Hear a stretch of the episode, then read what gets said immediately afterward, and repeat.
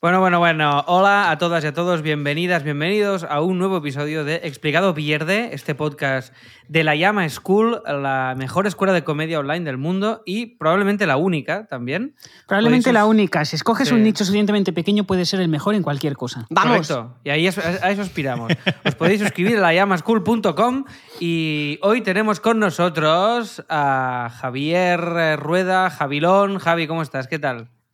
Hola, hola, buenas. Eh, momento indefinido del día para que tú puedas escuchar este podcast cuando te dé la gana.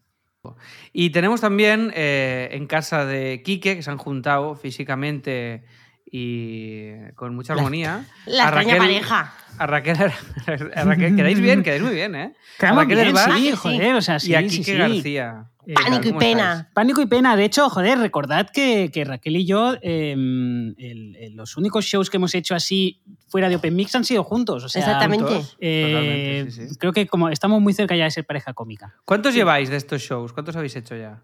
Dos. Dos. Dos. Dos. Dos. dos, Y, y solo dos. es- ese Y ambos, ambos se han anunciado como One Show Only. Sí, bueno, pero es- como todo lo que haces, ¿no? Eh, sí, lo cierto es que sí. O sea, y al final le hicimos dos, con bueno, eh, Y a lo es estándar, media a lo hora cada uno. Un tercero, ¿eh? Y a lo mejor un tercero, sí, ¿por qué no? Media hora El cada último. uno. Un tercero Si la, y gente, último. si la gente lo pide, De hecho, media hora cada uno no, porque yo el primer día estuve una hora porque se me fue la mano y el segundo sí que me porté mejor, hice solo tres cuartos.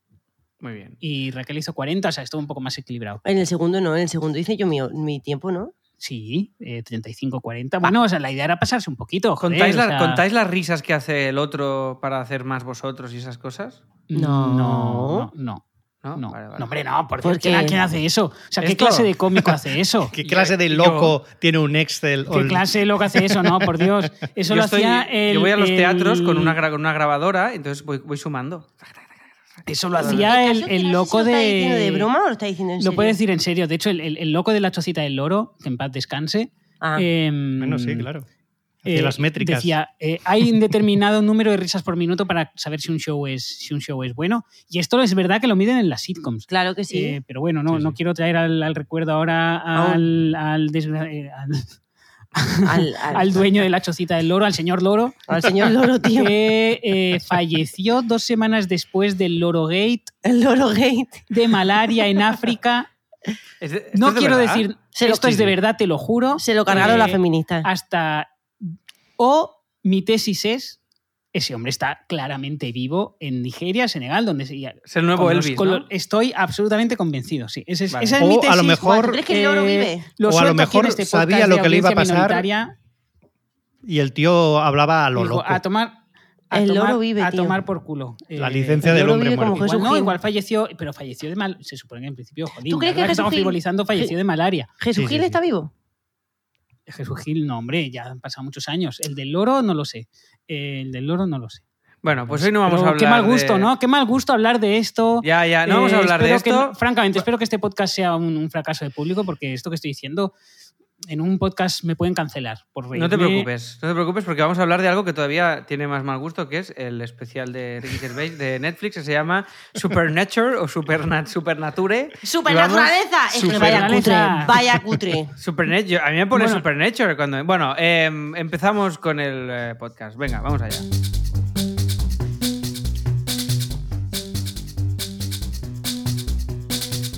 Bueno, vamos a hablar de este especial que ha sacado Ricky Gervais en Netflix. Estamos en el año 2022, pues a quien está viendo esto y no sabe... Esto lo estamos haciendo con bastante actualidad, a pesar de que el podcast se va a emitir un poco después, porque estamos grabando un poco de buffer y lo emitimos con un poquito de delay. Buffer y delay en la misma frase, ¿eh? Vaya, imbécil. Y, y. Supernature. Ya ves. Supernature. Pero aquí, Bueno, a- bueno. aquí Primera vacilando pregunta. de C1, tío. que os hago y ya me aparto a un lado. Es, ¿La habéis visto? El especial. Eh, yo cuando salió este tema, que deci- decidimos hablar de este tema, porque en el, en el chat, de, en el grupo de Telegram de la Llama School se habló bastante eh, del tema y, es- y vimos, bueno, aquí hay, aquí hay, bueno, es un debate interesante, aunque quizá el especial en sí no lo sea tanto. Y yo dije, yo no lo pienso ver. Si queréis que hablemos de esto, hablamos de esto, yo no lo pienso ver.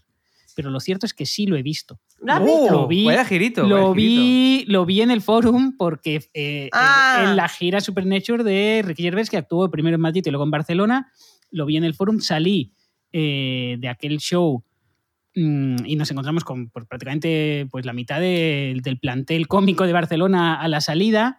Em, y les dije, antes de saludarles de forma bastante agresiva, les dije, venga, nota, del 1 al 10. ¿Cuánto? Vamos, vamos, va, ya, ya, ya, na- nota. Y todo el mundo lo puntuó de forma bastante generosa, un 7, un 6,5, y medio, Claro, un porque 8. cuando pagas 200 millones de euros por ir a ver un tío no va a ponerle mala nota. Y yo lo puntué ya incluso allí, salido del show, digamos, cuando en principio yo debería estar de subidón, con un cuatro y medio. Eh, ya me pareció Yo, yo muy hice la malo. paletada. Yo hice la famosa paletada de ir a Madrid desde Barcelona para verlo. Uh. O sea que tú Y- lo has visto pues también en directo. eh, Pero más Yo caro lo he que tú. visto en directo. Más caro, más 200 Más euros caro, más. Marila. con un viaje incluido que era con el único objetivo de ver este especial. Y, y para que el resultado sea exactamente el mismo que el de Quique, que haber salido totalmente mm, frustrado y... y- ¿Pero cuánto y- hace de esto, perdón? ¿Cuánto Claro, hace? es que Esto yo lo fue vi en en no- 2018. noviembre de 2019. O sea, este es un texto de, de 2018. Vale, sí, pues, sí, pues do- 2019, sí, 2019. Noviembre de perdón. 2019. Este es un texto de 2019 que el tío ha grabado Hmm. ahora, ¿no? Y no ha Sí. cambiado nada. Lo ha rodado dos lo años y lo ha empaquetado y se lo ha entregado a Netflix. Sí, de, eh, lo cierto es que el de Madrid y el de Barcelona fue de los primeros shows de, de la gira eh, y daba la sensación, y esto fue lo que comentaban los cómicos, eh, lo que se comentó en, en- en Comedia Perpetua, por ejemplo, que todavía eh, lo estaban grabando, eh, decían, bueno, se nota que, que está probando el texto, que no se lo sabe, Está que se probando. atril, bebe para ver el texto. Y lo cierto es que yo no lo he vuelto a ver ahora publicado en Netflix, yo me lo he leído. He ido a la web esa en la que transcriben todos los especiales de, de comedia más o menos importantes, que no me acuerdo cómo se titula, eh, porque me he copiado el texto. Scrap, no sé documento. qué era. o- Scraps from the Top o algo así. El otro día lo Em, pasaste, espera, lo voy a mirar. Añadiremos eh, me el enlace leído, en la, y el en la biografía es de esto. exactamente el mismo. El texto es exactamente el mismo, Bueno, porque tal y como yo lo transcriben, entiendo que el, el- No, no, quiero decir, sí. que, es ese, ese- quiero decir que el texto no está mucho más rodado de cuando yo lo vi en Barcelona, eso es lo que quiero decir. Ajá. Eh, yo lo recuerdo exactamente igual, con los mismos mm, aparentes errores que recuerdo. Eh, claro, aquí hay un problema en este tema de debate, es decir, no, eh, y es que yo no, no soy cómico, soy humorista, he hecho muy poquito stand-up. Raquel, eh, ¿cuántos años llevas? ¿Cinco o seis? Sí. cinco o seis años haciendo stand-up. Eh, por tanto, ponernos a criticar el especial de Ricky Gervais y decir, uy, comete errores, es bastante pretencioso. Hablamos de uno de los mejores cómicos de, de las últimas décadas. Quiero decir, esto, esto es así, esto es, es- es prácticamente un axioma indiscutible. Ricky Gervais es un cómico muy importante. Ha dicho. Tam- También es cierto axioma, sí. que Pero, él, pero Alex No ha hagas- dicho Buffer antes. déjate de anglicismos, Quique, por favor. en- va- sacó en, Axioma en- en Axioma es 2018 un- sacó el Humanity, Es- pero es que antes de Humanity llevaba siete años sin sacar ningún especial. Y yo vi Humanity, cuando yo lo vi, pensé que a mí me pasó una cosa. Scraps from the loft, que siempre Scraps from the Loft. palabra. Sí, he dicho from the top y es from the loft. Ahí están la- from the loft. transcripciones palabra a palabra, inclu- pone eh, eh, risas, aplausos, ovación, lo que sea, eh, de todos los especiales. Es muy interesante, sobre todo si quieres hacer un análisis de texto, analizar estructuras de un, de un texto de stand-up. eh, en fin, si te quieres centrar más en el texto, que a mí es lo que más me interesa del stand-up, que es el texto. Porque yo escribo sátira y por tanto lo que me interesa de los textos son, es el mensaje, es lo que tratas de transmitir, no las risas por minuto. ¿Y tú no y tú el no, crees, no, no crees que muchas veces hay textos que son mediocres? Que, Y que mejoran eh, en escena, sí, claro, claro, pero esto que pasa, esto depende- pasa. Vale, vale, pero que me refiero que hay que depende de la ejecución. eh, hay, creo que creo que es, eh, o sea, te entiendo, ¿eh? Pero esto creo que es más valorable en un en un one-liner o algo así. Sí, sí, sí, no, claro, to- totalmente. Lo que Pero pasa hay es muchas que, veces que un texto escrito, si no hay la intención del cómico o la cómica, muchas Sí, veces pero es- esto, es esto pasa con un, con un sketch mal escrito. Eh, jolín, ayer hablábamos en, en el grupo de Telegram del Mundo Today y hablábamos de Homo Zapping. ¿Os acordáis de Homo Zapping? Sí. Homo Zapping tenía unos guiones, bueno, facilitos. Estaban bien- no, no voy a decir que son malos porque yo no me veo capaz de hacerlos eh, igual mucho mejor, pero Homo Zapping tuvo la santa suerte de que estaban empezando su carrera actoral eh, Paco León y Yolanda Ramos Claro. y tú tienes el sketch de eh, los chonis, Paco, Del eh, diario de Patricia. Paco León y Yolanda Ramos en el diario de Patricia, que el guion es sencillito, normal, y el sketch es magistral, es una cosa divertidísima. Eh, o sea que sí, claro, claro, valorar cualquier texto de comedia, igual que valorar una peli por el guion, está mal porque la obra completa es la obra completa. Bueno. Pero a mí, lo que, que me interesa el mensaje, que me interesa lo que está diciendo, que me- lo que, que hago stand-up para escribir mejor, pues me interesa el texto. Eh, También es verdad que no es, no es lo mismo una ficción que un texto de stand-up. Es decir, un texto de stand-up. No, claro, al final un texto de stand-up, por bien, por bueno que sea el cómico, mm, no hay banda sonora, no hay montaje, Claro, no hay edición. Es decir, un- una persona ahí de valora- pie claro, y, y Quiero lo dice. No, no aporta tanto, Ujú. no aporta tanto. O sea, no, no está tan mal juzgar un, un texto de stand-up por su texto que un sketch por solo el, el- el- por solo el guion. Porque el cómico, por bueno que sea, tampoco aporta, tampoco aporta tanto, copón. O sea, eh, Bueno, a ver, Raquel, tú que lo has visto por primera vez lo has visto por prepararte el podcast. Sí. eh, ¿Qué te ha parecido? Del un- bueno, del uno voy a hacer lo mismo que hice al salir del forum. Del 1 al 10. Sí, un 4 o así. Un 4, ¿eh? Sí, o sea, yo lo siento en el alma. no, no, no, A mí me sabe muy mal porque este hombre es buenísimo, ha escrito The Office, es un puto genio. Está también con la serie esta que también Afterlife, que lo mega Ay, uf, sí, no sé, yo he visto bueno. tres capítulos va de la muerte y yo no me gusta ver cosas de la muerte porque luego lloro.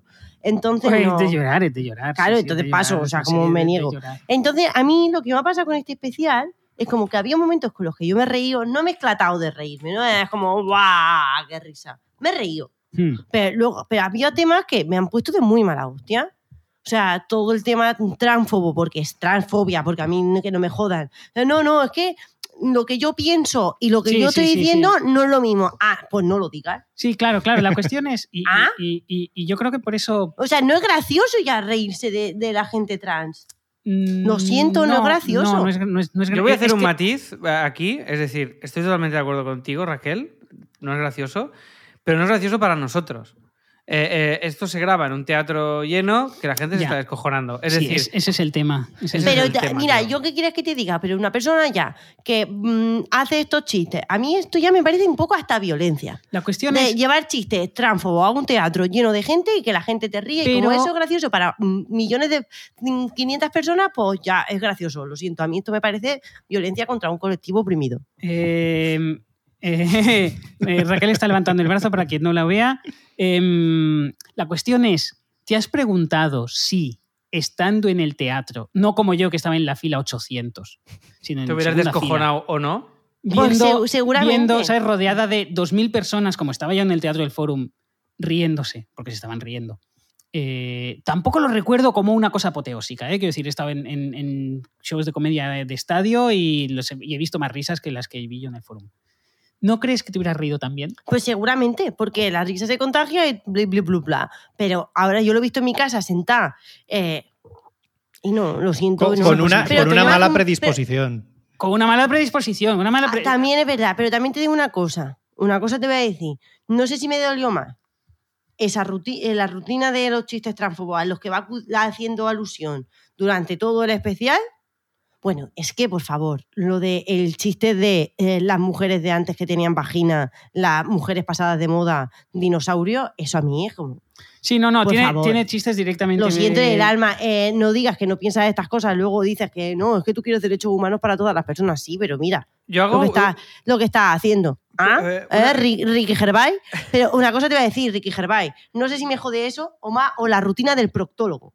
Tiene, no, no, es que O tiene. sea, la tiene- rutina es del que- proctólogo. Es que tiene, tiene algunas que son directamente muy malas. es que eso decir, yo lo puedo ver en un Open aquí hecho por cualquier persona. Pero voy a- voy a hacer- voy a hacer una- sí. una- Sí, hay, hay un- chistes, hay chistes que en un Open de la llama a mí me tendrías haciendo. Pero que Claro. además es, es- es- Lo que pasa es que él tiene el oficio, que decir, claro, es que hablamos de, hablamos de un maestro en su arte. Es Sí, decir, hablamos de un maestro. Él tiene el oficio, porque la comedia tiene mucho de ritmo, tiene mucho de apariencia, tiene mucho de música, de sorpresa, de Sí, sí, caras. el, cómo, el cómo él es, es muy actor. La Claro. es perfecta.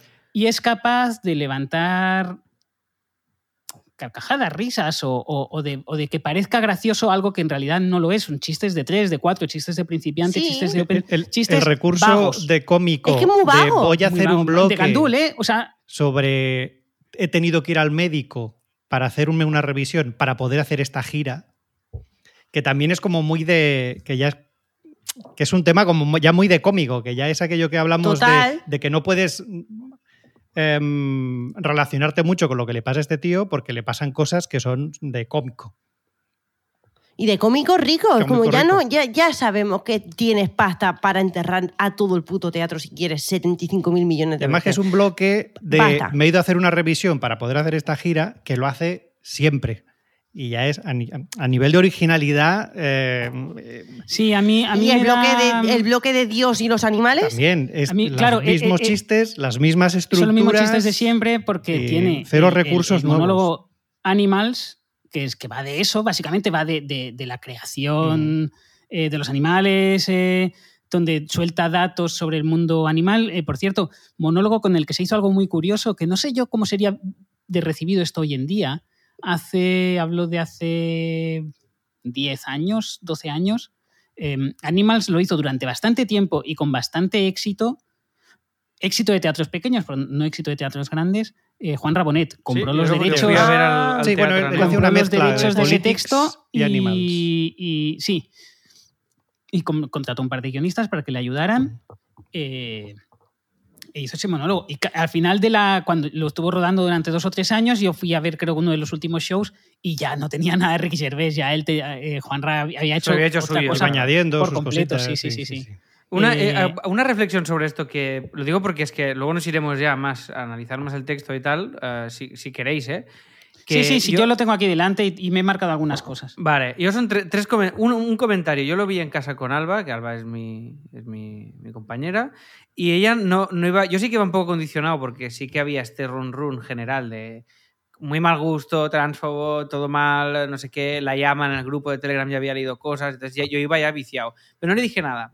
Y ella estuvo cinco minutos y dijo, pero ¿qué es esto, tío? Me está ofendiendo, no lo quiero ver. O sea, esto fue... Y, y a ella le mola, por ejemplo, Afterlife, la hemos visto juntos y es la típica serie, pues que, que nos la hemos tragado, con sus más y sus menos, Bueno, pero yo compro. no es comedia, compro no es comedia. Al final, ¿no? No, no es comedia, pero bueno, quiero decir que... Pero que ella iba con una predisposición positiva respecto Sí, a pero él. que conoce al personaje Como y por persona, tanto es como- como, bueno, o sea, que Sí, no le dio pereza está. porque es Mm. como, vale, o sea, va a estar bien esto. Sí, sí, sí. Sí, y, sí, sí. y- y- y aguantó eso, yo lo vi, y yo vi 20 minutos más y ya lo quité y dije, bueno, antes de grabar el podcast lo acabo de ver y no lo he acabado. O sea, no, no he acabado de verlo. O sea, me he quedado a la mitad. Pero esto es, una esto es solo, os lo digo como, como así como estudio de mercado de una persona. Si es que se puede No, no, no, eso- no, claro, tu eso es- eso es documentación ha sido no documentarte por- Eh, porque es tu reacción al. Eso al es. porque, en el, porque en el grupo de, de Telegram de, de la escuela, al que vamos a hacer referencia en, en- en- en esto todo el rato, porque básicamente estuvieron dos días hablando del, del tema, cosa que está guay. Cosa que está guay. Creo que está una cosa muy guay del stand-up es que, em, sobre todo cuando son eh, especiales que aparecen en Netflix y por tanto los ve mucha gente, de cómicos muy importantes que por tanto los ve mucha gente, es que estén bien o mal, generan muchos tipos de debate. Y eso está guay. Eso es una cosa del stand-up que está guay. Sí, pero Incluso... tiene que generar jaja primero antes que debate. No, ya, no, no. Quiero decir, eso es un- hablo del fenó- como fenómeno Pero cultural. no este hablo, no hablo del jaja. especial en. Este genera jaja. Claro, es- es- y lo que dice Alex es interesante, porque es verdad, es como a mí me parece muy malo, pero mm, todos sabemos hasta qué punto eso es tramposo, porque no es lo mismo el jaja en teatro que el jaja en casa, que es mucho más difícil de conseguir. Sí. Eh, pero que tiene público es evidente. Sí, claro que sí, tiene, que evidente. tiene público es evidente. ¿Cómo no va a tener pública? Claro, pues si es Ricky Gervais, pues claro que tiene. Sí, no, pero aparte la cuestión es que yo creo que él ahora ya, y no sé si es consciente de esto, em, su público, y hay un público, hay un segmento de mercado para eso, no es el público que tenía, es otro. Es un público reaccionario, eh, antifeminista, digamos, em, no excesivamente... no- no- no, eh, eh, em, sí, un público reaccionario. Un público eh, con miedo, digamos, e- ese segmento de público con miedo a perder privilegios, e- esencialmente antifeminista, es decir, lo que, lo que se ha asociado con el mundo incel, que es una palabra que no me gusta usar em, porque simplifica mucho las cosas y porque conozco a célibes involuntarios que no son incels y por tanto me molesta mucho el término. Me molesta muchísimo el término, pero bueno, para entendernos, Es para el- entendernos. El, el incel es celibe voluntario, ¿no? el, el incel es célibe involuntario, Ah. lo de involuntary, Ah, vale. O sea, que es no como, que es como que no han follado porque no las mujeres pues no no, No, mujeres porque no han querido. el- el- el- porque las porque las mujeres no han querido y por qué no han querido Porque son por malas. el feminismo Claro. No, Por sé- feminismo. no será porque llevas seis semanas sin ducharte, José Ahí, María. Claro, hay que hacer ¿O un. por qué haces hay comentarios? que abrir plano y, ¿Por qué haces comentarios y- y ver- desagradables? sí, sí, ese es el tema. Falta autocrítica Bueno, en el mundo va- vamos, al, vamos, al, vamos al texto. Sí, Tampoco un es que momento, quiera un hacer un comentario. Solo, Dime. solo una reflexión, perdón, perdón, ¿eh? antes del texto. Es que creo, creo que es interesante o, que, o quiero saber vuestra opinión. Una es, ¿hasta qué punto... eh, yo a mí aclaro que personalmente a mí no me gusta este especial ni me, ni me resulta gracioso. ¿eh? O sea, cuando defiendo que haya gente que se ríe o que a lo mejor no es un mal especial. No, bueno, es que, es, es que está ahí. O sea, es que Es que se- empíricamente sí, la sí. gente se está riendo. Sí, sí. Vale, entonces mi reflexión es, son dos. Una, ¿hasta qué punto creéis que él lo hace esto en un acto de plena conciencia de provocativa, eh, dándole igual que, le- que nos haga gracia o que te haga gracia a ti, Raquel, o que le haga gracia a la gente mm, mm, más sensibilizada con, con lo que nosotros podemos estarlo o con lo que el mundo apunta hoy en día hacia dónde vamos y hacia dónde creo que está bien que vayamos. Y hasta qué punto es un acto consciente, no es un acto inconsciente de, como dice la gente, ah, el polla vieja este que hace... No, hasta, hasta qué punto es Ya, plenamente... yo, yo, yo creo que las dos cosas. Claro, es que a ella, yo no necesita hacer gracia. De hecho, eh, eh, yendo al texto, lo primero que dice eh, la voz que le presenta Sí, sí.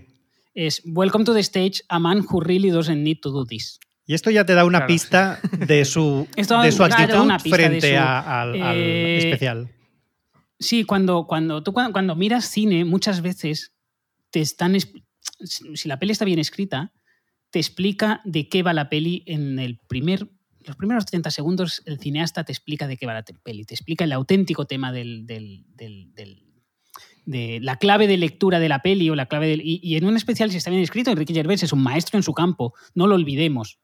Es decir, por más que el, es- que el especial nos parezca fortuito, nos parezca vago, vago no de ambiguo, sino vago de, de gandul. Sí, sí. de poco- de Es poco que Ricky. Gervais- están saliendo, es- todas ah, mis sobra. conclusiones están saliendo No ya. me lo ha dicho a mí, se lo ha dicho la gata. Sí, gracias, Raquel, por la aclaración. Gracias por la aclaración. Sí, yo, yo aquí intentando hacer. De repente la gata me, me, me, me hunde en las marismas del machismo. Pero es que me ha arañado. Me ha arañado. La muy, la muy hija de puta me ha arañado. Eh, bueno, pues eh, Ricky Gervais lo primero que dice es: eh, Welcome to the stage, a man who eh, really doesn't need to do this. Sí. Em, lo primero que hace Ricky Gervais es mandar callar al público. Hmm. Lo manda a callar.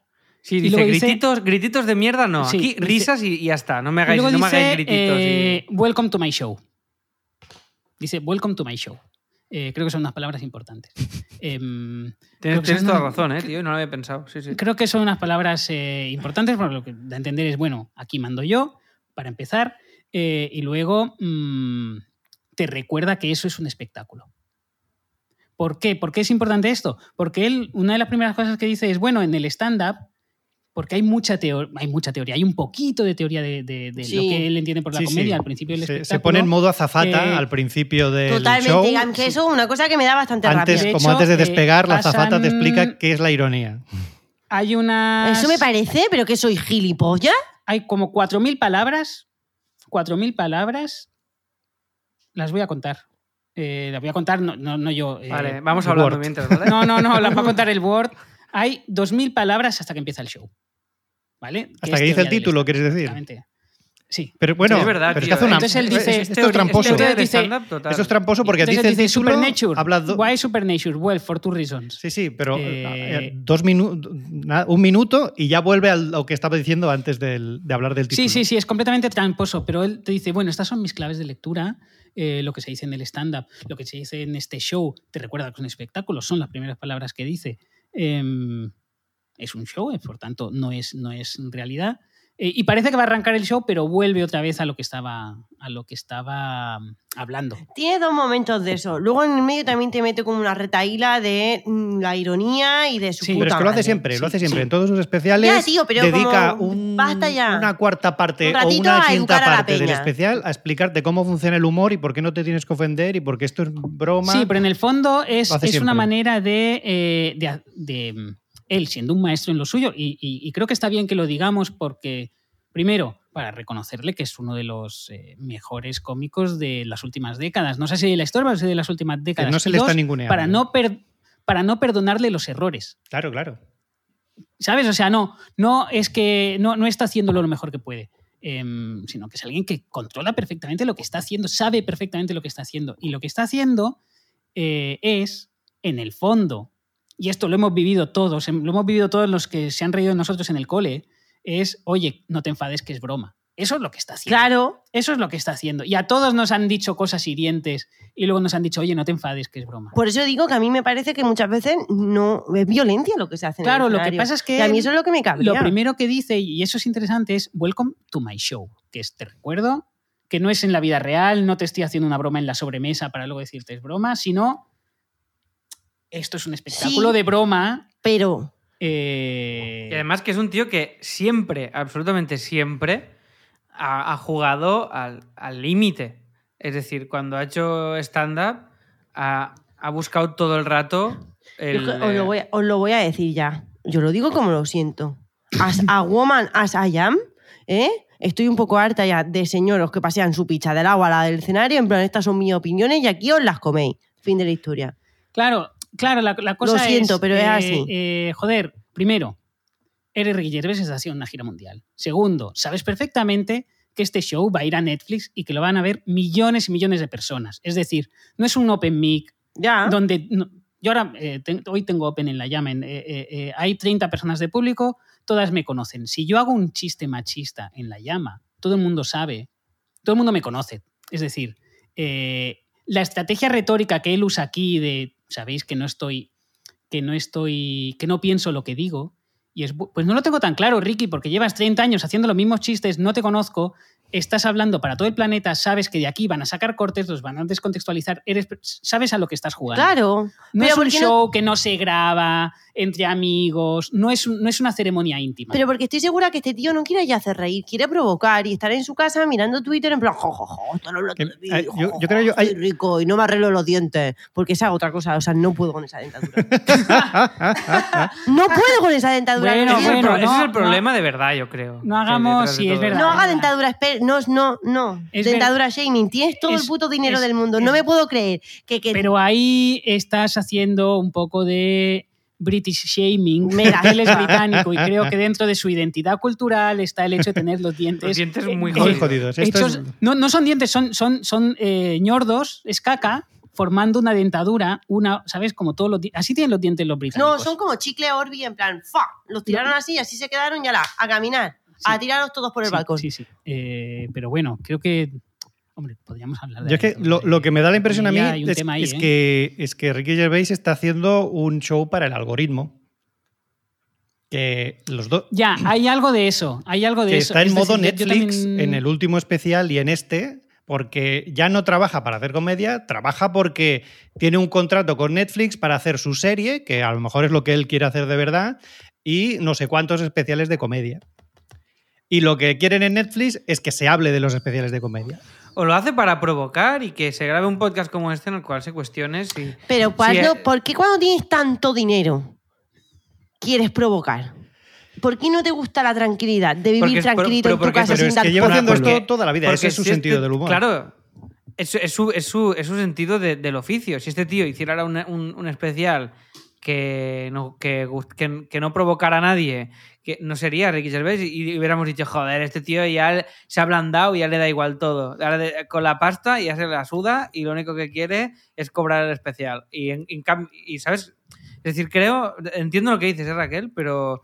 no- Bueno, y- Netflix, escucha una se cosa. lo puede eh, si justificar- quiere alguien que te grabe un especial, llama a Maggi, mucho mejor que el especial Mucho, de Ricky mucho. Gervais. Y luego se lo puede justificar a sí mismo porque hace todo tipo de donaciones para todas las causas benéficas que él que- Claro, El Entonces, chiste de la donación me hizo mucha gracia. Es decir, que, ¿Cuál que es él el seguramente en su? El persona el puede justificarse Ah, todo sí. esto, creo. ¿Qué chiste es este? Perdón, ¿podéis? Sí, podéis, eh, eh, bueno, Es que tú has visto la mitad del especial. Es una- la, eso- primera mitad, pregunto. la primera mitad es una mierda, la segunda mejora, tengo que decir. A mí la Eh, segunda parte. va- me vamos a analizar más. un poco la estructura del, del- Vale, del- sí, bien, del- bien. del- del- del especial que yo te- eh, eh, empieza con su teoría de la comedia, digamos. Mm. Es decir, no, no hace teoría de la comedia, no, no explica lo que es para él el stand-up, simplemente te recuerda que las cosas que dice sobre el escenario, recordemos lo de Welcome to my show, em, no tiene por qué coincidir con su pensamiento de Es verdad. un, es un, Vale, ya. un modo ironía on muy largo. Modo ironía on, muy largo, muy, muy pesado, y entonces para demostrarte que no piensa, hace chistes transfobos eh, sobre mujeres con rabo, es chistes que eh, lo, lo voy a, o sea, yo Tengo 40 años, soy un niño de los 80, llevo 20 años escribiendo comedia. Por supuesto que he escrito esos chistes. Por supuesto que he escrito. Y Javi, estoy convencido de que también. También. O sea, mira, qué boca, mira qué boca de Sí, callado sí, te la ha puesto. sí, no, sí, sí, sí. no me- no- no lo tengo ahora el recuerdo no, a no. mano. No, lo cierto, lo cierto es que no he escrito esos chistes, pero seguramente Haberlos los he hecho, de tú Porque a tú, primero, seguro. Porque son prácticamente un, eran prácticamente un meme. Es decir, em, a nivel de los chistes de me llevo mal con la suegra, estereotipos. Son, Sí, sí, eh, está- el humor eh, estaba salvajado. Y, y- y- y- y- y- y los, y los has hecho y, y no pasa nada. Quiero decir, eh, bueno, sí pasa, pero, pero tampoco hace falta desgarrarse. No, está bien. O sea, eh, se han no, hecho no, esos no, chistes, no. pero coño, esos chistes se hacían en los 90, en los 2000. Ahora está en 2022. Asume que el mundo ha cambiado. Deja de quejarte de la comedia woke. Porque, mm, bueno, ya, es que paso. Sí, sí, es que él, él lo verbaliza. Es o sea, que él, que lo siento. Él, él lo ver- él verbaliza, habla de la comedia woke. eh, Es que básicamente viene a Un decir. contrato, firman un contrato donde la gente nos ofenda. No, la cosa no funciona así, Ricky Gervais. No funciona la cosa Eh, así. Básicamente lo que él dice es, bueno, todo lo que vais, bienvenidos a mi show, todo lo que vais a ver aquí, o parte de lo que vais a ver aquí, es ironía. Muchas de las cosas que digo no las pienso. Y entonces hace chistes machistas. Dice, ¿dónde están las mujeres eh, cómicas? No hay. Y es, ¿veis? Ahí he, hecho, ahí he, di- he dicho algo que no pienso porque sí que las hay. Y luego vuelve a hacer otro. Bueno, Sí. juega un par de veces. Eddie, Eddie, Me- que ahí, menciona me- a es, eh, eh, fran- francamente, no sé, no, no recuerdo cuáles son sus pronombres. Eh, Eddie Izzard se le ha tratado de masculino siempre y no sé si él explícitamente ha pedido que se le trate de Creo femenino. que No, ahora sí. eh, Me da. pues bueno, pues me- Voy a buscarlo. Pues, es decir, no, no tiene mayor importancia. Estoy seguro de que si Eddie Izzard me oyera decir es un cómico importantísimo, no se, en plan, bueno, a ti no te ha llegado el email, no pasa, no se enfadaría, porque eso es una cosa que debemos recordar de la comunidad trans. He conocido a algunos y algunas, em, no están locos, quiero decir, no van con un Kalashnikov y si te equivocas de género, ¿Ves? Sí, la Wikipedia ya es Eddie Lizard. Es una comediante y actriz eh, pues, de teatro y cine. Ya pues- se cambian los pronombres. Pues eh, Eddie es una, es una cómica brillante, hace comedia alternativa, es, eh, habla un montón de idiomas, es inteligentísima. Por cierto, estuvo actuando en Barcelona en un local muy pequeño al lado de mi casa durante seis el- meses. ¿Eso no fue en el de Antigol o algo así? En el Yantiol, está, que está aquí al lado, para aprender español. em, y es, eh, bueno, pues es una cómica trans. Y, y Ricky Gervais, que seguramente la conoce, eh, la menciona, te explica todo esto y luego dice, bueno, Supernature.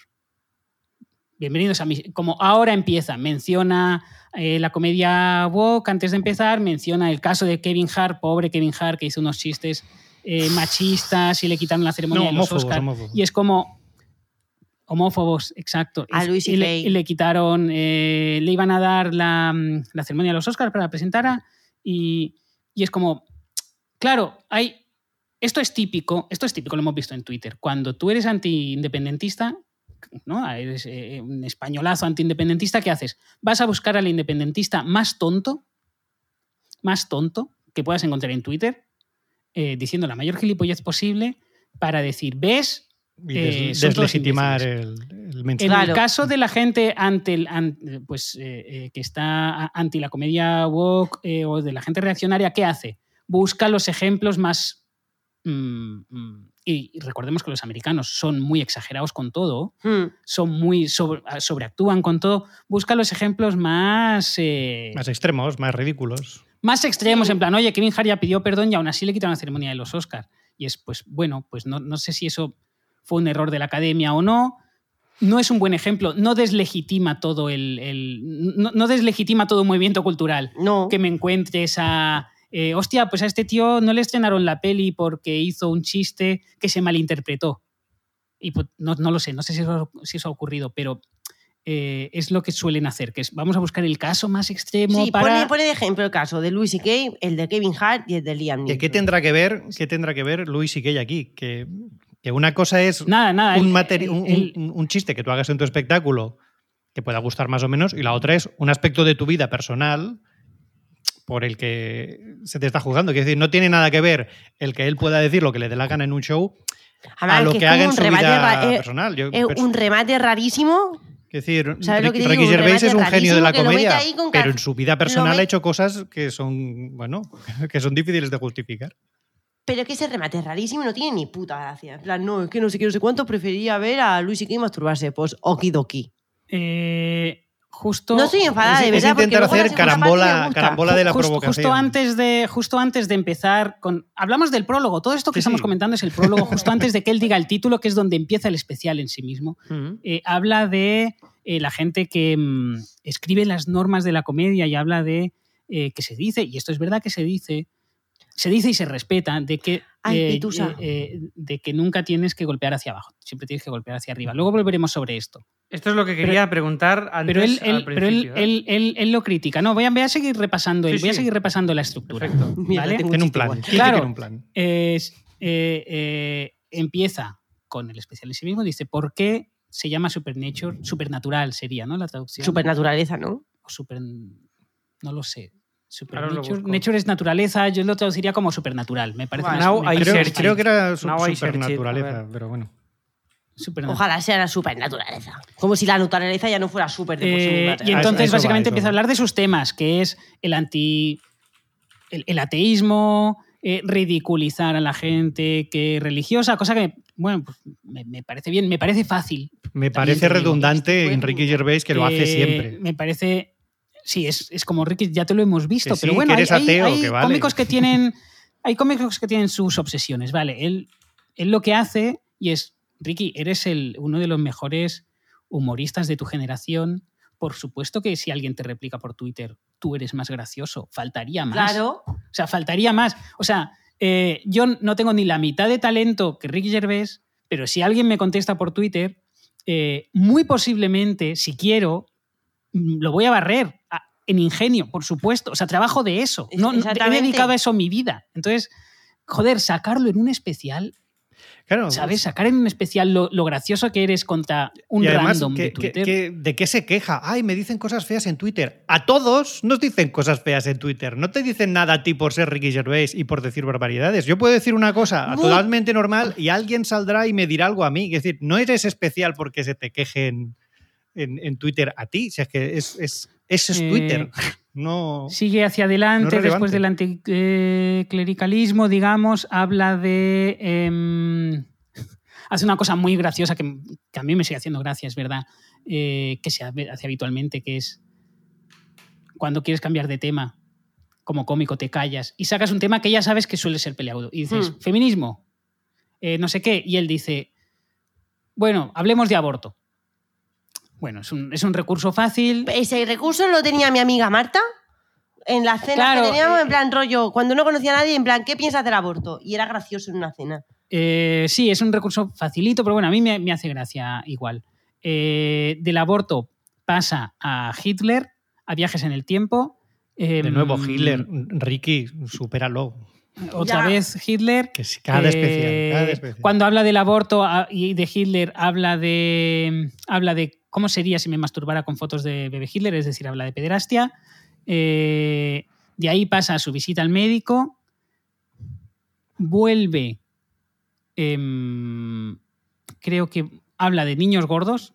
Sí. es como, Siempre Ya, habla de gordos, siempre critica gordos. Cada especial. No. Es decir, Siempre es que habla este de especial lo podría gordos, haber es hecho hace como- 10 años. Es que no hay nada. No nuevo. eso no me gusta ni un pelo, lo siento.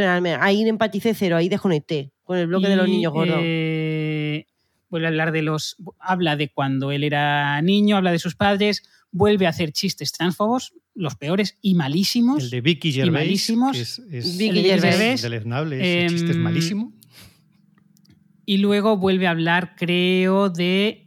Eh, Ese que la polla le, le da una colleja. y vuelve a hablar de. em, de eh, en mi prof- te- tuve un profesor que, que El de que la polla le da una colleja, o a lo mejor lo entendí Bueno, mal. creo que los, El de los subtítulos en castellano lo, lo- lo hacían un poco. No sé, cuando es que cuando se, como que cuando se pone el Es acné- ahí me doy cuenta. Es como ahí me, me, me golpea no, la ahí idea. me di cuenta.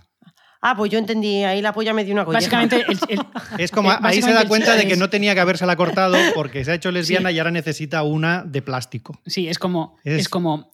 eh, Ricky Gervais viene a decir es. Viene a decir. A mí me gustan las mujeres. Hmm. A mí, como Ricky Gervais. Por tanto, si me identifico con una mujer y me, y me, y me, y me opero, y me, digamos. eh, em, me sale la palabra en catalán, es de Benc, eh, me convierto en una mujer eh, transexual. Eh, y, y Es de me, y me opero y tengo vagina y tal, voy a poder ligar fácil con lesbianas, que a mí es lo que me gustan, las mujeres. Claro. Y entonces, para follármelas, me voy a tener que poner un estrapón. Y ahí me daré cuenta de que habré hecho el tonto porque me corté la polla. Pues, Básicamente ese, es el, ese, es Ese es el- ese- ese viene a ser el chiste. Digamos, se parte. eh, Pero este, es un parte. chiste, este es un chiste realmente malo. Yo creo que el, el- Ah, es toda una rutina de. Y, pero no él haciendo de mujer, hablar- haciendo de mujer muy efeminada, muy, muy eh, y, estamos de acuerdo en un- eh, bueno, eh, acaba aquí, que perdona. No, y luego vuelve a hablar de. eh, habla de su infancia y de que en, el- en el- en su colegio eh, hubo un profesor que era pederasta, pero a él no le hizo nada. Eh, y, y a mí hay una cosa que me di cuenta en el, en el forum que es como. Y esto, joder, lo, lo- lo hablé una vez con, con- con- con- con otros cómicos, que es como. Hostia, eh, en un Open ocurre que alguien toca un tema y tú lo tocas con otros chistes y a nivel de show Baja. Baja. Claro, decir, no pasa baja, nada. Es, es- es un open. Pues imagínate dentro de tu propio show que hables Tú dos mismo, ¿no? veces de chistes de pederasta, que hables dos veces de- y que hagas dos veces chistes transfobos. O sea, está mal hacer chistes transfobos una vez, pero volver sobre el tema es como. puf, Ya, Es, ¿eh? es porque no hay, no, hay, A mí eso- no hay como ni bloques tampoco. Todo es como una, No, no, no, es no. una cascada No. Es una de- chistes mm, que, que él va liando de forma además muy que es abrupta. súper y- gracioso, es súper gracioso porque los cómicos cuando nos preparamos la hora, o al menos la primera vez, tal, no sé qué, como que estamos muy pendientes siempre de las transiciones de bloque a bloque, que no se note, enmascararlo todo súper bien. Por ejemplo, tú ves el especial de Maggi y te pasa de bloque a bloque y no te enteras. Y este tío Y, ves golpe en bloques, seco. ¿no? A- Coge un a tema, otra cosa. toca el tema y cierra el tema y pasa a otra cosa. y a otra Sí, cosa. A mí, eso, a, mí eso no me, a mí eso no me molesta demasiado. Que no haya, por ejemplo, no me molesta que no haya chimpún, que no haya punchline. Eh, y de hecho él lo llega a, a explicitar, dice, no hay punchline en este. Pero es a mí que, eso no me molesta. es, eh, yo- Eh, y no me molesta que los bloques. Es como, bueno, pues ahora voy a hablar de esto. No me molesta. Lo que sí me molesta, porque creo que es. eh, is just lazy writing, Totalmente. es que chiste vuelvas malo. sobre el mismo tema. Y repetir tema y Con un chiste muy, muy malo, embarrado todo. hay- no sé, al final no, es hay- como hay- muy una mezcla muy, muy mal sopesada. Porque hay una cosa, que decir, que, que todos los que hacemos eh, chistes de actualidad y, y- y el tema trans es un tema de actualidad, quiero decir, eh, han estado siempre ahí, pero es verdad que es un tema que está ahora mismo en el debate público. Eh, es muy fácil buscar las paradojas. En plan, porque si. Sí, sí, sí. eh, bueno, Joder, eh, porque si yo ahora. eh, no hay. Bueno, joder, si esto lo hicieron en, en no sé qué empresa. que, bueno, me, me hago mujer y así no me podrán eh, acusar de delitos de no de sé violencia qué. de género. Sí, sí, o sea, me invento estas trampas. Es como, hostia, tío, pero si es que esto lo puede hacer cualquiera, Ricky. Tú eres un. Joder. De verdad Y- que si y que te has tirado dos años- diría, hostia, esto es fácil. Te has tirado dos años facilón". largos con este texto, trabajándolo. Que no, que yo creo que es lo que dice Quique, que es como le han puesto la pasta delante, en plan, ¿quieres hacer Afterlife? Sí, pues el paquete dentro de Afterlife son dos especiales de Ya, Netflix. tío, pero es y el que- tío ha hecho así, ha cogido Pero la ni aún polla, así, le ha ni puesto a- la tinta, se ha escrito No. el especial con la punta de la, de la polla, pi, pi, pi, No- pi, no y ha estoy dicho, que tengo a tomar por culo. No estoy de acuerdo en esto porque, es decir, es lo que Ya, dice Javi y Quique, que lo ha hecho muchas veces. Ha, Que ha sí, que tenido te muchas tiempo, oportunidades ¿eh? de no que repetir tan- un bloque. Que no es tanto trabajo, que, es decir, que yo, yo no he escrito una hora de comedia nunca. Eh, perdón, he escri- una hora de comedia sí. No he escrito un especial de comedia, pero si estás dos años con eso, solo con los 10 minutos que Pero le que yo- dedicas antes de salir a actuar, 10 Ya, minutos, ya lo, ya lo puedes ir puliendo. en ¿no? dos Pero que yo- años tienes, pero tienes que un lo- texto que está pero que bien. Son lo- muchos no, no, no, aviones, estado son años. muchos aviones. Que no se, ha- Claro, no se ha tío, estado o dos sea, años dedicándose a este texto. Se ha estado años dedicándose a viajar y Una- a decir, bueno, pues tengo esto, lo ruedo y a, a otra cosa. Es Y que incluso, una- una reflexión- incluso si solo le das vueltas encima del escenario, puedes mejorar este texto. Ya, solo el, solo el rato que estás haciendo el Solo en el rato, en plan, Sí, sí. hoy voy a improvisar de otra manera porque, joder, voy a volver a sacar lo de, lo de la pederastia dos veces, dos veces Sí, en el mismo texto. Pero porque, pues yo qué sé. Solo probando meter ahí un texto que sea diferente y tal. A veces también pasa que, que, se, que se puede haber liado, ¿eh? O sea, no creo que Ricky Gervais se haya liado, pero que me refiero que tú tienes un... Que esto, por ejemplo, en el especial que he grabado de Pepe Rubianes, se lía en el orden. No es el show hay, está movido, hay, hay la historia, porque lo, has- lo has hecho tantas veces que en el momento te... te Claro, pero que este, pero que este especial para grabarlo, imagino que lo habrán grabado tres o cuatro veces. Claro, claro. Y luego montas y luego, sí, sí, por montas, eso, que por eso. para que tenga sentido. Sí, que no, no, que no hay, no hay. la- la- pero la cuestión es. eh, ya eso iba yo al principio y, joder, llevamos ya tres cuartos de hora hablando de esto, por lo tanto no deberíamos alargarnos mucho más. Pero mm, hay una parte de vagancia y hay otra parte de, creo, de falta de autocrítica, pero todo lo que sale, es decir, lo ha hecho tantas veces se lo han editado, lo ha visto, ha dado el visto bueno, em, que él está muy de acuerdo con todo lo que aparece aquí. Claro. Claro, Sí, es que él- todo. él- No es una- no- si algo no tiene vayamos- es que él y ahora vayamos argumenta. al- Y, y esto es- yo creo que es un, un- un fallo que comete a veces, o, o en cuanto a al por qué se quejan de sus especiales, y es que hay temas para los que es capaz de argumentar mucho por qué puede reírse de ese colectivo, con lo que al final él como que gana, dice, tengo razón de meterme con los gordos, porque con los niños gordos, porque la culpa es de los padres. Y te hace toda una argumentación de por qué está bien que yo haga estos chistes de gordos. Que luego no justifica otros chistes de otros colectivos. Con lo que, pero la imagen que él da es que siempre tiene razón cuando hace esos chistes. Claro. Vale, ahora vayamos a. a- decir, todos hemos hecho la trampa de. Todos hemos hecho la trampa de. En el mundo today lo llamamos la trampa torrente. La trampa torrente es la siguiente: es tú sabes que los chistes eh, racistas, los chistes machistas tienen su público. Eh, y es más, y yo que ya mm, mm, soy mayor, pues yo me he reído de, o sea, lo- de niño, sobre todo, eh, porque eran los chistes que se hacían. Em, y, tú, y hay una manera de hacer chistes racistas sin que te juzguen, ¿no? Que es como, no, estoy parodiando a un racista. ¿no? Torrente es una parodia de un fascista. Sí, sí, sí. Eh, Y es, vale, pero cuando estás en el cine, cuando estás en el escenario, cuando estás en el, en el bar en el que haces ese, ese chiste, la gente cuando se está riendo de, eh, de tu chiste racista, machista, transfobo, lo que sea, homófobo, se está riendo de lo mucho, de, lo, de la trampa retórica en la que estás parodiando, del artefacto retórico que has construido para parodiar al personaje. Es decir, quién das ¿se está riendo ¿A quién del personaje que estás parodiando o se está riendo efectivamente, efectivamente de los chistes ¿Es una risa, ¿es una risa haciendo? machista o racista o es una risa que O es no una risa intelectual en Que plan, no, que no. hostia, qué bien está parodiando a no sé quién. Que claro, no, no. es que, esta es la trampa, ¿no? No. De- Y, todos hemos est- y, y- y todos hemos estado en shows donde se ha hecho esa trampa y es como, y yo mismo he hecho esa trampa eh, escribiendo. em, que Santiago Segura no, lo decía, la- digo, no, yo, yo quería hacer una parodia y la gente se lo está tomando en serio, no es lo que yo quería. ¿Cómo, lo solucionó? sabemos- Haciendo cuatro películas más. del. Eso te iba a decir, que, que la solución que le puso tampoco. porque todos sabemos cómo acaba el efecto torrente. El efecto torrente acaba en el eh, eh, que Santiago Segura es al final y siempre fue torrente. Y Ricky Gervais Siempre fue David al final Brent. es y siempre fue David Brent y siempre fue transfobo. Y ahora vayamos a, vayamos a, un, a un momento en el que se le rompe la argamasa que he detectado.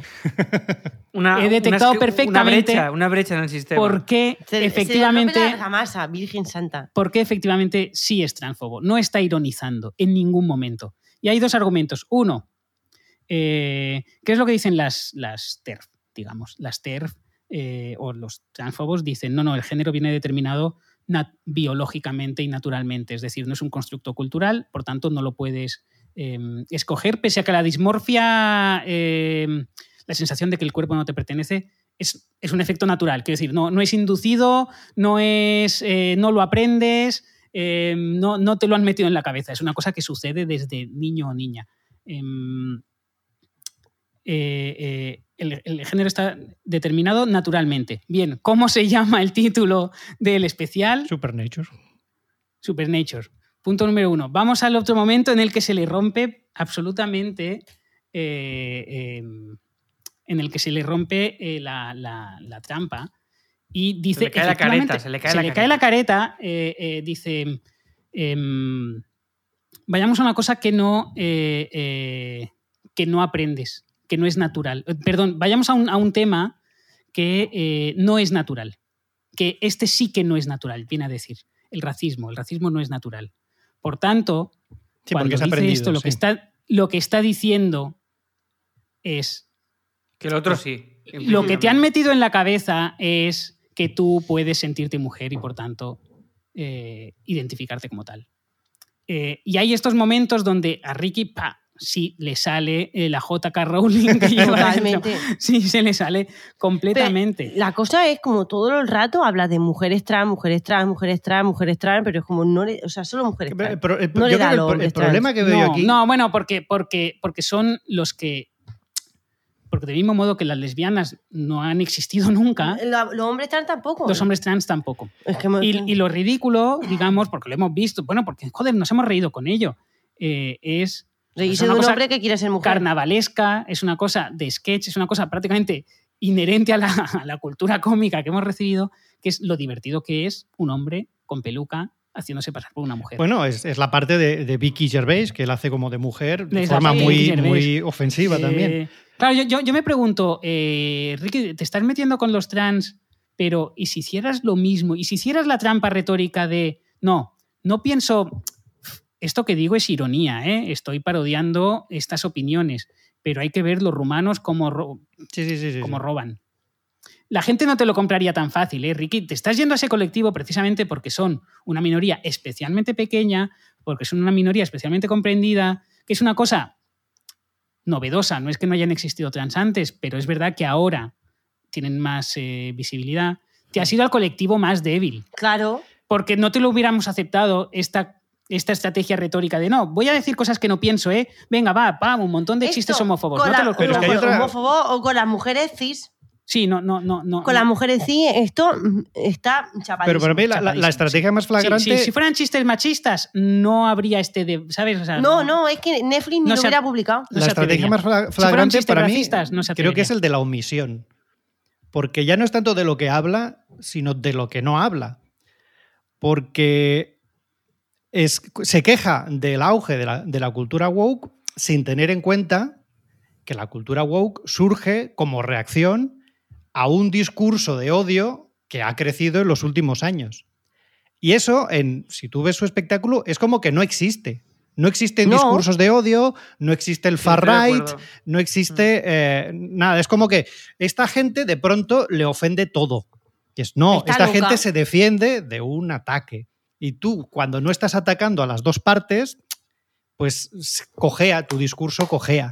Qué listo es. Eh, ahí, está, ahí está muy bien, Javi. Qué listo Y es mi eso, eso va eh, vincularmente, va, va ligado directamente a. Mira, a- no, se le ha puesto cara hasta de orgullo. a- Mira, mira, mira, mira, qué cara se ha puesto. eso va eh, ligado a uno de los temas importantes que decía Alex, y con eso vamos a acabar porque es que podríamos estar hablando Sí, una sí, hora sí. del pobre Ricky Gervais. Y se está Eh, aburriendo la ley, pero ya una no de las-. No, Una de para las nada, para nada. Una de las primeras cosas que dice es, eh, ahora los teóricos de la comedia dicen que no puedes golpear hacia abajo. Y es como... Y eso todos los que hemos hecho Sí, sí puedes golpear hacia abajo. Si eres de derecha y un hijo de la gran puta. Fin de la historia. Sí que puedes, y sí que puedes golpear hacia abajo y reírte de un. eh, yo, joder, sí, yo- en un momento lo vais a encontrar. eh, ¿Quién se ríe? ¿Quién, quién- hay- quién hace hacia abajo? eh, no, cual- cual- Miguel Lago. cual- cual- cualquier, cualquier cómico. Es decir, el- de hecho, muchas veces el primer chiste que te viene a la cabeza, al menos a mí, porque soy muy mala persona. Es eh, ese, sí, sí. es ese, es el chiste. Es el chiste incorrecto, digamos. Pero hablemos de, eh, eh, de esto de, de que un humorista, especialmente los que hacemos sátira, nunca tienen que golpear hacia arriba. Eh, no es un juramento hipocrático. Es decir, no se hace porque hayamos prometido ser buenas personas. Ningún cómico ha prometido ser buena persona jamás. Nunca. Ningún humorista lo hace. No se hace por eso, sino porque creo que es una estrategia inherente al juego cómico en sí mismo, a la, a- a la regla de la comedia. ¿Cuál es la regla de la comedia? ¿Cuál es la regla de la ficción y el entretenimiento mismo? Es... em, Vale, ¿qué, qué- qué hacen los, los animales para entrenarse? Los animales para entrenarse, y es como, Quique, ¿qué? Vaya rodeo. Eh, los animales para entrenarse, los... eh, Sigue, las- sigue, los- sigue los- por este los- camino. los- Te veo, te veo, te- los sé por dónde vas, cachorros, te veo. ¿qué hacen eh, cuando son pequeños? Se muerden. Juegan a que se atacan. Claro. Juegan a que se atacan y es un simulacro y con eso aprenden qué deben hacer en situaciones de peligro. Eh, y eso es, es- El juego es eso, jugar es eso. Y las películas que vemos, el cine de terror, eh, eh, las atracciones de feria, la montaña rusa, la comedia, son juegos. Eh, son juegos en los que tú te pones en una aparente situación ajena a ti, generalmente de peligro, de pena, de miedo, de agresión, donde sabes que estás seguro. Y solo funciona si sabes que estás seguro. La montaña rusa deja de ser divertida en el momento en el que ves que están temblando los tornillos del carrito en el que vas. Total. Sí, sí, sí. Y el La show de la Ricky de Gervais- miedo es, es placentera cuando no corres peligro de verdad. que Claro, claro, es como, King es como wow. en un es- ensayo. efectivamente, es tal cual eso, es tal cual eso. Em, y por tanto, cuando, si tú te sientes muy seguro, y yo para mí un lugar muy seguro para, para la audiencia, para los cómicos, es el Open de la Llama. ¿Por qué? Porque es muy pequeño, el, el- el- el- el público es muy nicho, todos se conocen, es prácticamente entre amigos, es un espacio muy seguro. Y ahí puedes hacer prácticamente cualquier chiste porque todos nos conocemos. Casi. Eh, es un espacio seguro, por tanto puedes eh, explorar tus límites un poquito, un Sí, poquito más. Cuando es un círculo muy íntimo, los típi- típico, Claro. grupo que tienes con dos es- amigos que y- son y- muy amigos tuyos de toda la vida, dices burradas que jamás y, dirías y no en otro es, contexto. y eso no es porque no, no, la gente no se vaya a enterar de lo que dices. No, no es por eso. No es por la publicidad. No es por la ausencia de difusión. Es Porque saben porque- de verdad quién Contexto. eres. porque todos estamos muy seguros. Y si de repente. em, eh, si, si a Raquel una chica le hace un chiste machista, Raquel se va a sentir muy segura con ella y se va a reír. Si se lo hago yo, es posible que se ría un poco menos. Y si se lo hace un tío que no conoce, Raquel no sabe si ese tío es machista o no Golpe en la puta cara. y golpe en la puta cara. Eh, entonces, no se va a sentir tan segura. Y, es, muy, es muy divertido hacer parodia de un fascista. ¿no? Es, voy a ironizar haciendo ver que soy un fascista. Es muy divertido cuando no hay fascistas. En el momento en el que hay fascistas de verdad, eh, los tornillos del carrito de la montaña rusa es, es que se han caído hace rato. Entonces, no funciona. De ahí que tengas que golpear hacia arriba. ¿Por qué? Porque cuando golpeas hacia abajo muchas veces em, la sensación de seguridad desaparece. Y no Sí. funciona, no funciona. O sea, no, no- es, es imposible reírse. Pero además hay una, hay un, o sea, sí, te lo compro totalmente, pero además creo que sí que hay un, no hay un juramento hipocrático de ser buenas personas, pero sí de que la propia naturaleza de la comedia es, joder, eh, cuestionar, eh, pero esto es de base, quiero decir, cuestionar al que jode y no al que está, al que está jodido, ¿no? O sea, cuestionar un poco al que está jodiendo más que al que Esto está implicaría una, abajo. una bondad inherente, esto dices tú. Ya, ya, pero no- yo creo que, es, que existe. Como colectivo yo creo que existe. Yo- sí, que es no, un- yo, yo, yo, estoy de acuerdo de que existe y está, y está vinculado a. Es un colectivo especialmente a- a consciente de, de ello, creo. a, se- a sentirse. A sentirse. Joder, a sentirse. mm, A sentirse seguro. eh, creo yo, vamos. Eh, lo que pasa es que Ricky Gervais claramente ha hecho una apuesta comercial y ha detectado un público y claramente va a ese público. Pero, o ya no incluso un Público- público, ha detectado esto que está pasando, el debate, No, pero no un Los público, sino hay gente que piensa como él. todo el run run. Sí, sí, sí, sí, claro, claro. Gente que piensa como Yo él, creo que sí, él sí, ya no hace sabe- humor para un público. Él hace un humor para que haya run run. Porque a él, ¿qué, qué es lo que le da. ¿Qué es lo que le da notoriedad? Pues los views que ha tenido en, en Netflix. Porque a Netflix le da igual si lo que tú ves te gusta o te cabrea. Lo que quiere es que lo veas. Y cada Claro. vez que este hombre saca un especial, lo van a ver los que se van a reír y lo van a ver los que lo van a Y la- odiar. gente y luego todo el mundo va a hablar de ello en todas partes. Y ahí es donde está el negocio, en, que, en de hacer algo que polarice a la gente, porque entonces hay reacciones y, y- y trasciende, y el algoritmo pues es feliz. No es hacer Eh, buena Alex. comedia, es hacer debate. Alex, eh, después de lo del algoritmo feliz, yo creo que es momento de que pongas la sintonía de. Venga. de- Y que le suban el sueldo porque es listísimo. Es listísimo. Es que, joder, tío, mira qué música. Espera, que ha fallado. Es que se me erizan los pezones, ¿eh?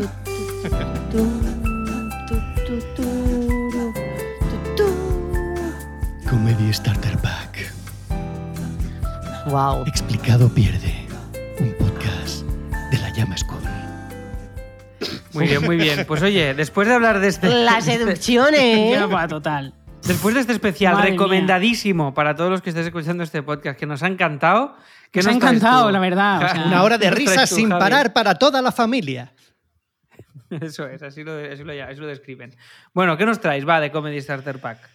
Vamos a ver, yo voy diciendo Chevy Chase, Steve Martin, Mike Comedy. Myers, No. Dan Aykroyd, No. No. Farmacia de. Murphy, Y yo no. Adam Sandler. El único que me sé. Bill Murray, Sat- Saturday Night Live. Saturday Night Live, señoras y señores. Vamos. eh, No, no, no, lo he dicho yo primero, ¿eh? hombre, hombre, hombre. No, yo claro. joder. Claro, sí, ahora, claro, claro. Ah, El pro. Chevy Chase, pero sale en Community.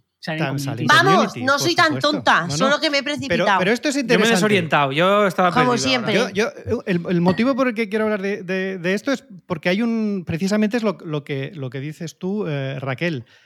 A, a mí me ha pasado, y creo que a muchos también les ha pasado, que eh, a lo largo de su vida mm, ha ido viendo películas o series y demás con un montón de gente que eran graciosas y que estaba ahí, pero que no sabías de dónde había salido.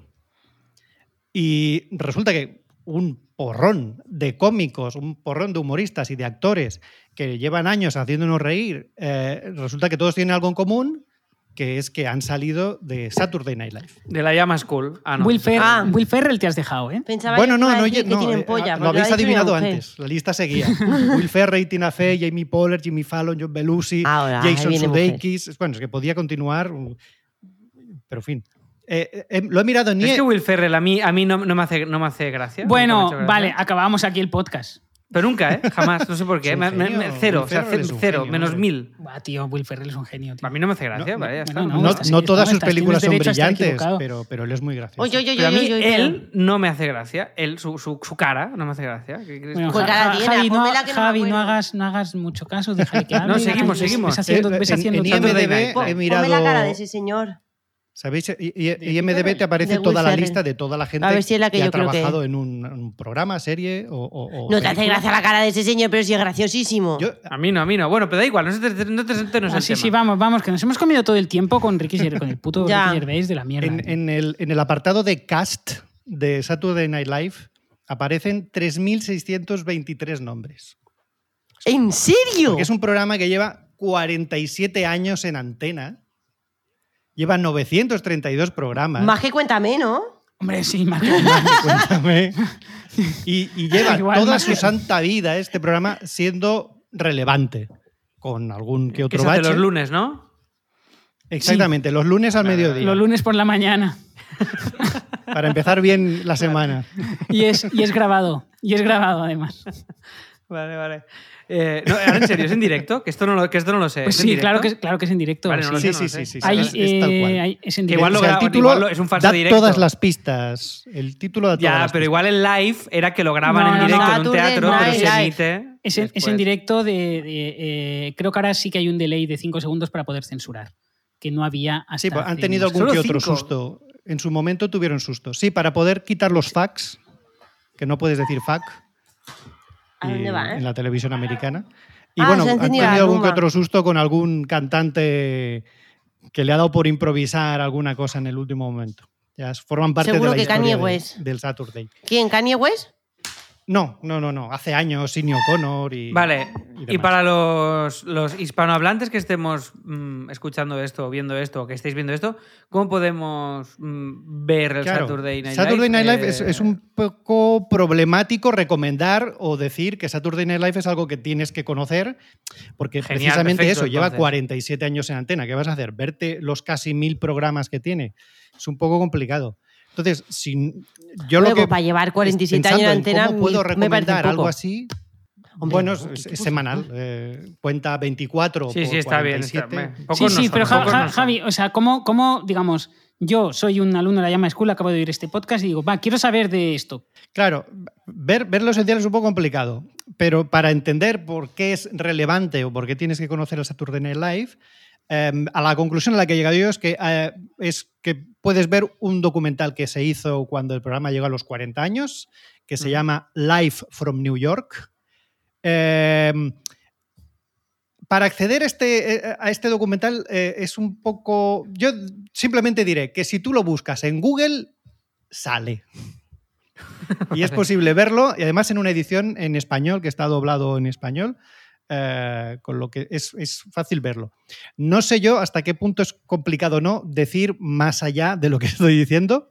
Si no, siempre podemos poner un enlace en la descripción a, a esto que estoy, que estoy comentando. Bueno, buscarlo en Google, buscarlo en Google. Es- Estar, Vale. yo lo he encontrado muy fácil y, y sin tener que mm, hacer nada complicado, darle un play. y luego ya tú está. lo, tú lo sigues o tú, Kike, lo sigue, lo- o sea, ¿lo seguís vosotros semanalmente de alguna manera o no? No. A decir, es Mm. posible verlo también en Movistar Plus.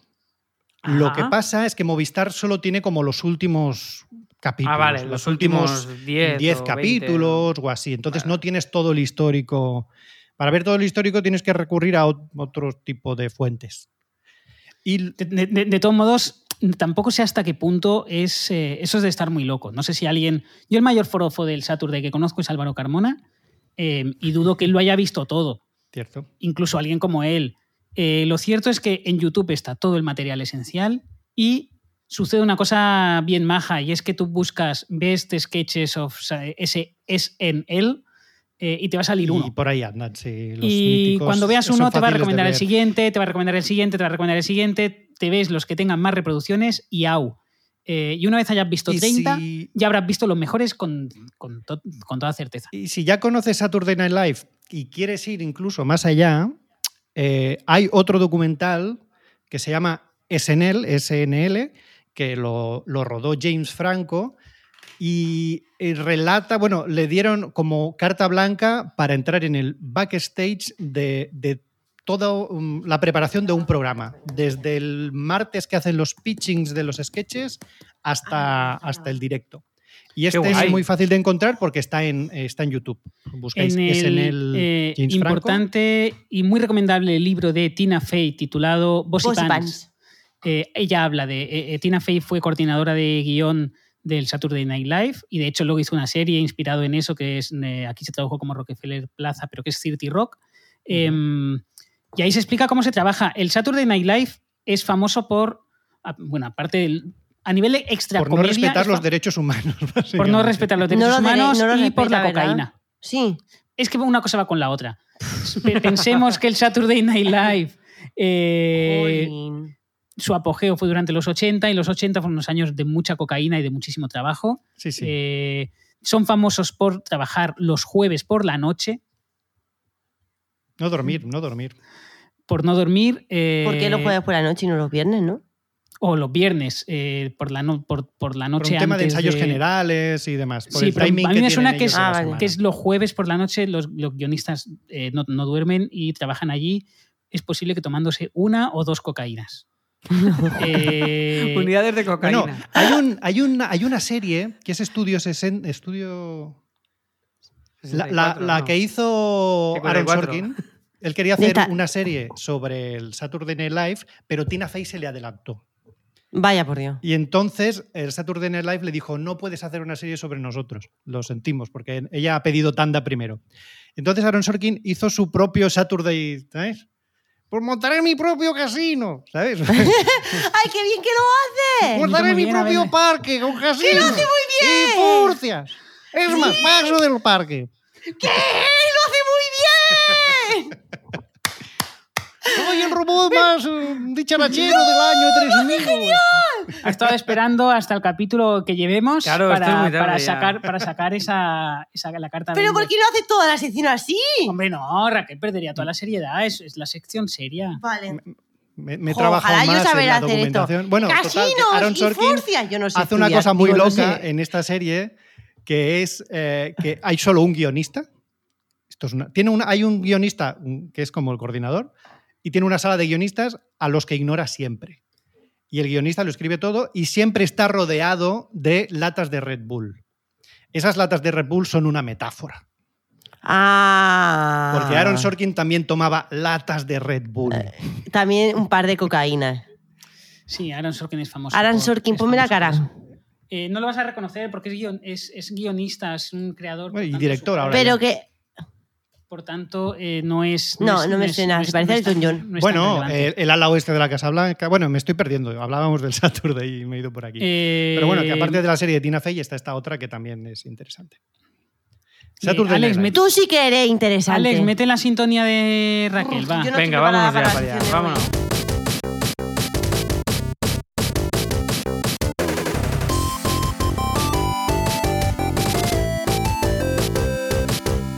Bueno, Raquel, ¿qué curso de la llamaschool.com, la mejor escuela de comedia online que existe, has visto? Hoy me he venido arribísima, ¿eh?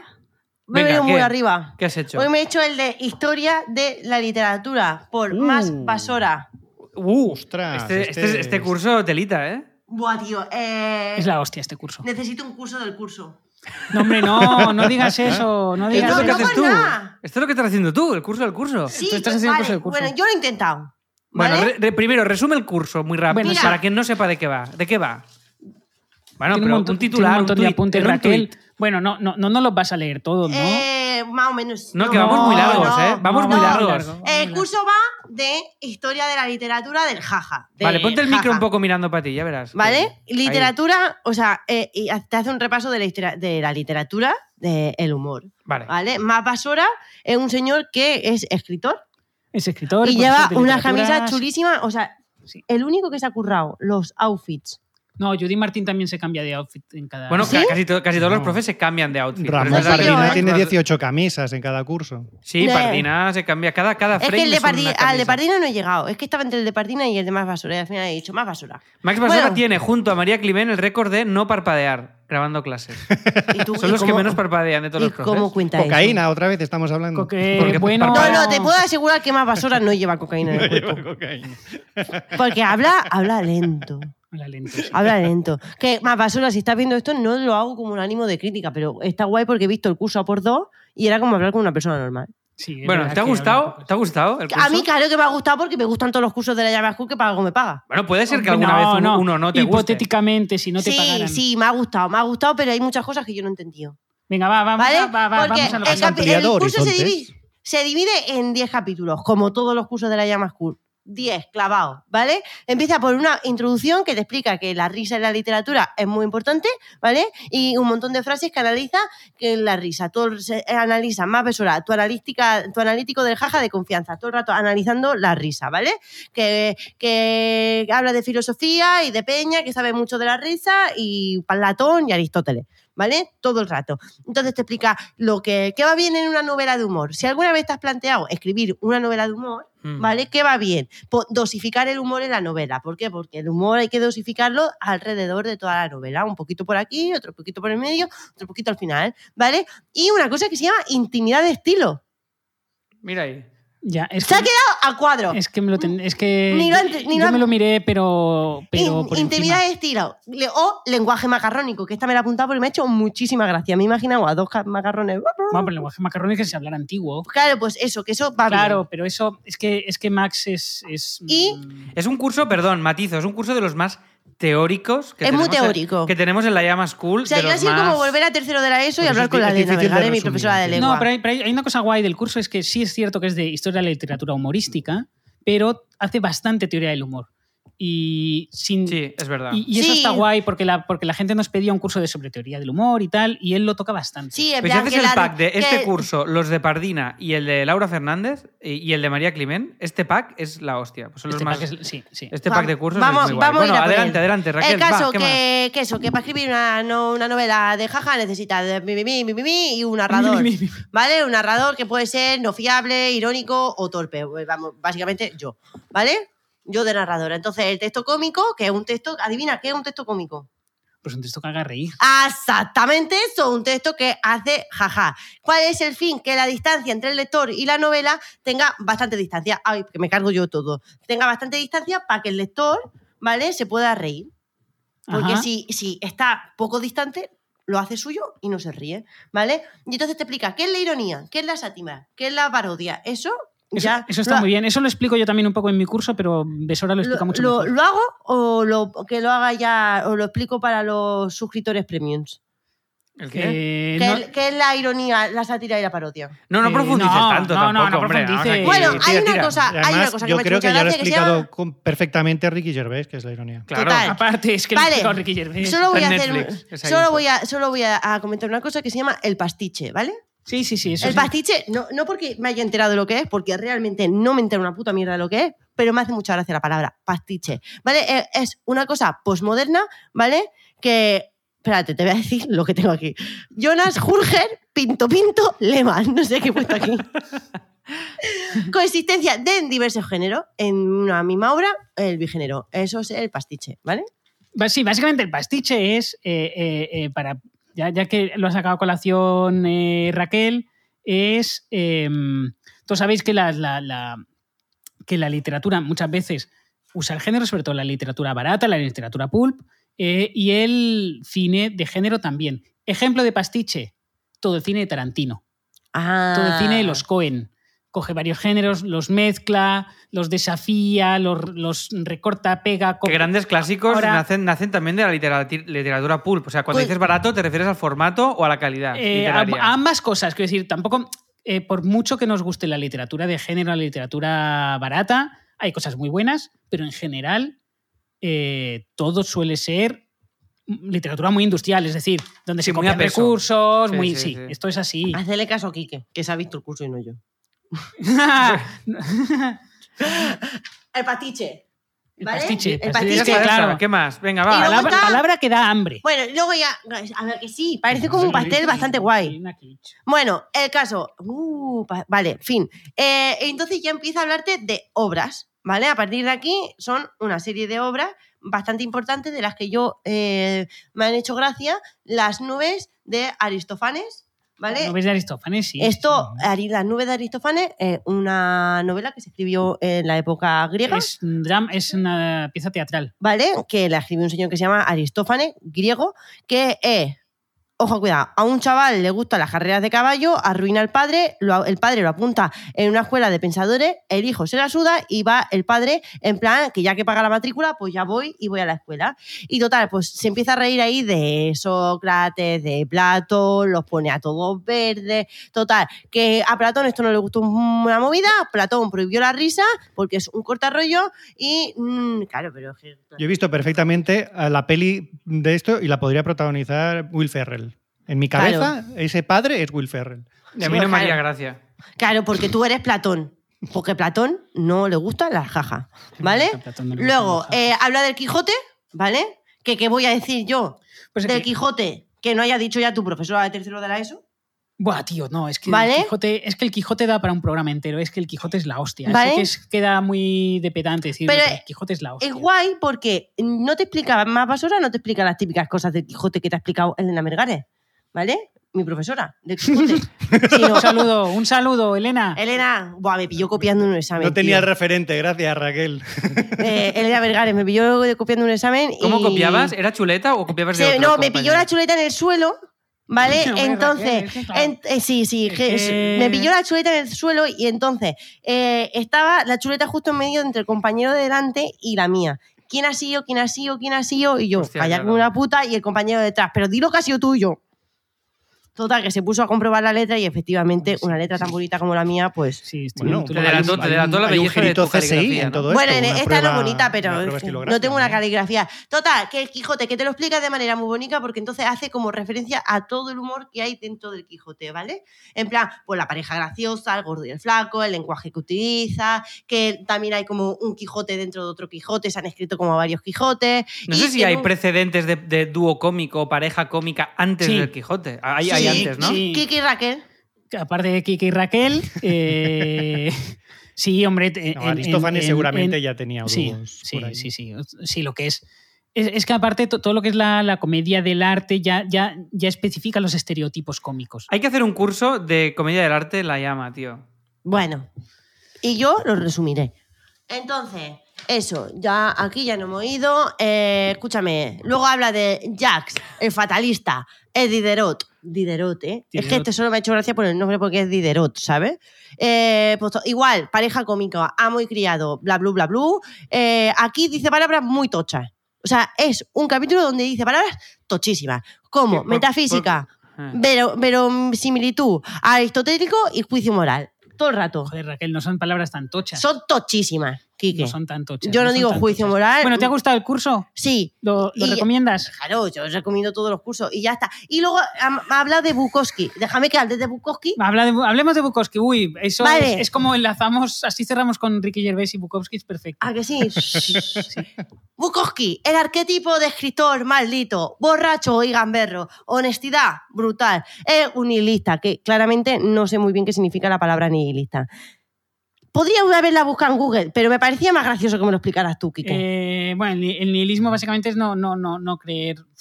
Que le da igual todo, No, no, básicamente. igual Pasotismo no- extremo, no ¿no? creer en ¿Yo soy nada. nihilista? No, Vale. no. Tu No, generación. Tú tienes valores. Tú tienes No. valores. O sea, La, la generación que es nihilista es la. eh, la premillennial, la generación X, Nirvana. Sí. Es, es nihilista. Ah, Eh, vale. Uf, pues no- acaban, re- acaban regulinchi. Los hemos. Sí. Los Ah, hemos. vale. Los, los, los beatniks, que eran la generación que estaba entre la The Great Generation, que es la generación que luchó en la Segunda Guerra Mundial, y, y los boomers, pues son. Vale, o sea que nihilistas. vale, porque Bukowski llevaba todo ese rollo de oh Dios mío, soy un Todo escritor es- borracho y maldito, es- las es mujeres más. tienen estas curvas y me las follo y luego escribo sobre mis miserias y hago poemas. Y ya está. Sí, eh, pero. Bukowski. Con- hay- ¿tú Con, has- con de Bukowski. ¿Has leído a Bukowski, Raquel? No, No, no creo que nadie. de- Bukowski es que los confundo con el de, con el de Metamorfosis, como el de Cascas. Hombre, no. No, porque el de Casca, el de Casca, el de Casca Tú una K bebe, en el nombre y te bebe, bebe sus influencias de Robert Walsers. Robert Walser, sí. Lo tengo. Robert Walser. Eh, Jacob von Gunken. Nene, Jacob- si yo he podido ver este curso, Jacob von Gunten es una novela bastante divertida eh, que va sobre un chico que, que va a un internado eso, ese, ese. para formarse. y solo eh, hay y solo hay como una asignatura que es aprender a comportarse bien. Sí, eh, y, y no está nada mal. no está nada mal, yo lo he usado mucho para escribir. hay muchas referencias al Jacob von Gunten en Y los en diarios di- de en Leonor forma de que en dietario. Mundo Today. Claro, un dietario. A ti- es que y, no parece, pero Kike no da puntadas sin hilo, me cago en Dios. Es una cosa. Y- Filósofos que este se curso- hacen humoristas, ¿eh? ¿Sabéis por qué este curso es Como Ricky importante? Gervais, esa gentuza. ¿Sabéis por qué este curso es súper importante? ¿Por qué? ¿Por qué? Gracias. Que es lo iba a decir. Ya, ya, no, ¿por Ah, qué? porque ¿Por qué? ¿Sabéis? pensaba que, era que estaba en el aire. qué? ¿Por ¿Por qué qué? es ¿Por qué? importante este curso, Raquel? ¿Por qué? Porque te, ¿Por qué? ¿Por qué? Porque te hace ganar el quesito naranja. No, el amarillo del trivial. El, el quesito amarillo. Te hace ganar el quesito amarillo. Ese quesito que siempre te se resiste porque no te gusta la literatura. Más No sé, besora. no sé si lo- el curso de Max Besora da para quesito Da para Da, quesito. pa, amarillo. da pa' Pero que está se- muy bien. Uno de los Da cursos más, eh, más sesudos de la llama School, porque es así.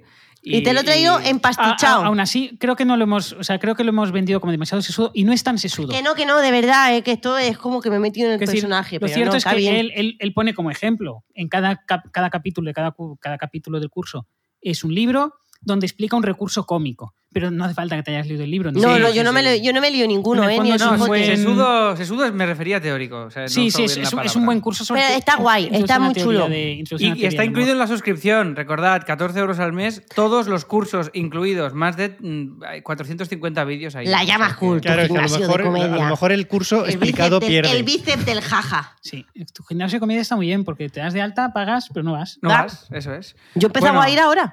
Hemos hecho muy largo este episodio, pero creo que había chicha.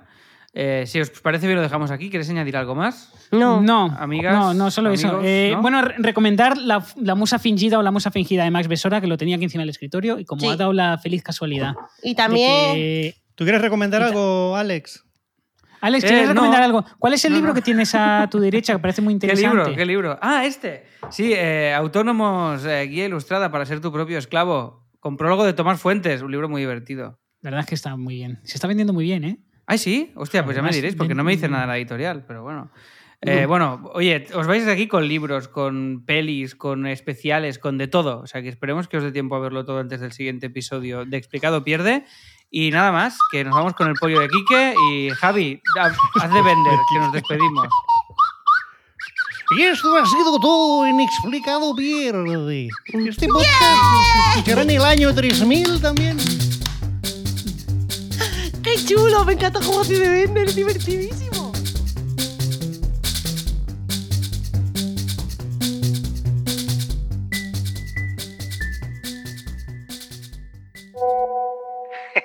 Sa- ¿Sabéis qué estaba pensando? Que el, el especial de Ricky Gervais tendría que haberse llamado Supermature. Supermature por, bueno, polla vieja, su- bueno, Supermature.